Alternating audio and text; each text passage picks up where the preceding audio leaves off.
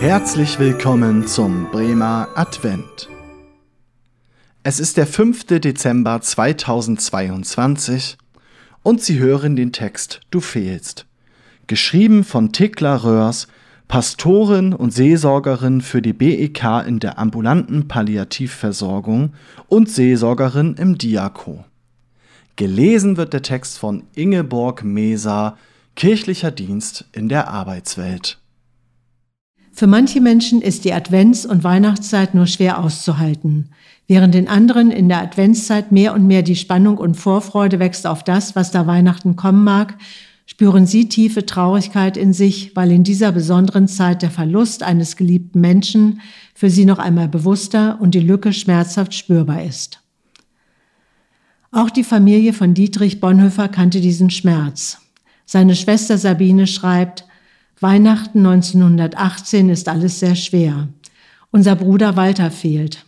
Er, der zweitälteste Sohn meiner Eltern, ist am 28. April 1918 als 18-jähriger Fahnenjunker im Westen gefallen. Eine schreckliche Lücke ist nun da und sie bleibt offen. An diesem Weihnachtstag sagt unsere Mutter, wir wollen nachher hinübergehen. Das Hinübergehen heißt, wir gehen alle auf den Friedhof.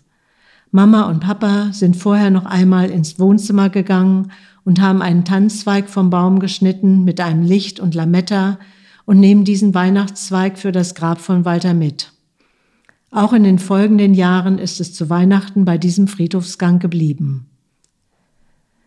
Manche trauernden Menschen haben dieses Ritual aufgenommen und selbst gestaltet. Die Lücke, die der Tod in ihr Leben gerissen hat, darf dadurch sichtbar werden, wie auch die Verbindung vom Baum zum Grab, von Feier zum Friedhof. Ich bin diesem Bonhoeffer-Ritual das erste Mal begegnet in meiner Zeit als Seelsorgerin im Kinder- und Jugendhospiz Löwenherz.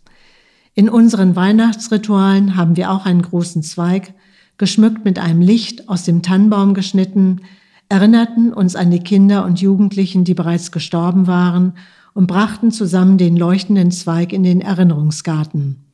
Dort nahmen wir uns einen Augenblick Zeit für unsere Gedanken in der Stille, legten den Zweig ab und hörten einen kleinen Hoffnungstext. Mich hat dieses Ritual immer wieder tief berührt und wurde für mich zu einem Teil der biblischen Weihnachtsbotschaft. Das Licht leuchtet in der Dunkelheit.